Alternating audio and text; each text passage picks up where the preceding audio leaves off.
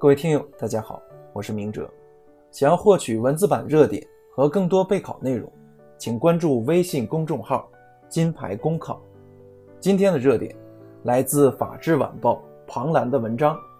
别让网络谣言像余震一样如影随形。北京时间八月八日二十一时，四川九寨沟发生七点零级地震。地震发生后，有不法分子以地震局救援中心的名义发布短信，让大家将赈灾善款捐至某银行账户，并谎称将会双倍返还爱心救助金。八日晚，网络上还出现了以中国地震局四川分局名义发布的余震预告的谣言。此外，还有一些假的震区照片流传出来。就在这大家都积极关注为震区祈福的时刻，谣言再次弥散出来，有的添乱，有的添堵，有的进一步引发恐慌，这实在让人气愤不已。在人人都有麦克风的时代，除了权威部门，大家也都可以在网络上发布自己亲眼所见或者亲身经历的事情，这有助于真实信息的快速传播。但是，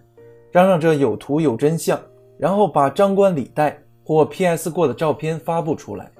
甚至冒充政府部门发布虚假信息，则是极其恶劣的欺骗行为，会造成社会秩序的混乱。根据刑法修正案九的规定，编造虚假的险情、灾情，在信息网络上传播，严重扰乱社会秩序的，处三年以下有期徒刑、拘役或者管制。法律的威慑力来自于执行力，在重大灾害面前，我们绝不容许故意编造谣言并加以传播的行为。所以，一方面，相关部门理应及时辟谣，及时公布真实情况，以堵塞谣言传播的渠道；另一方面，也要依据刑法的规定，对恶意造谣的行为依法予以打击，让唯恐天下不乱的造谣生事者承担法律责任。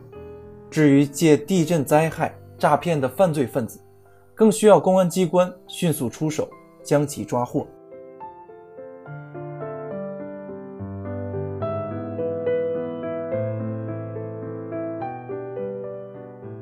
遇到点事儿就花式谣言满天飞的情况，我们已经遭遇了不止一次两次，所以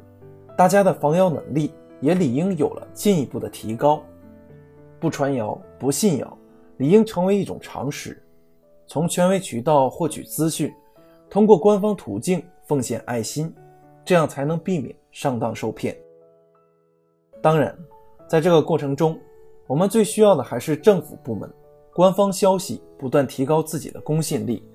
通过最真实、最及时的信息发布，来改变公众“宁信其有，不信其无”的不良心态。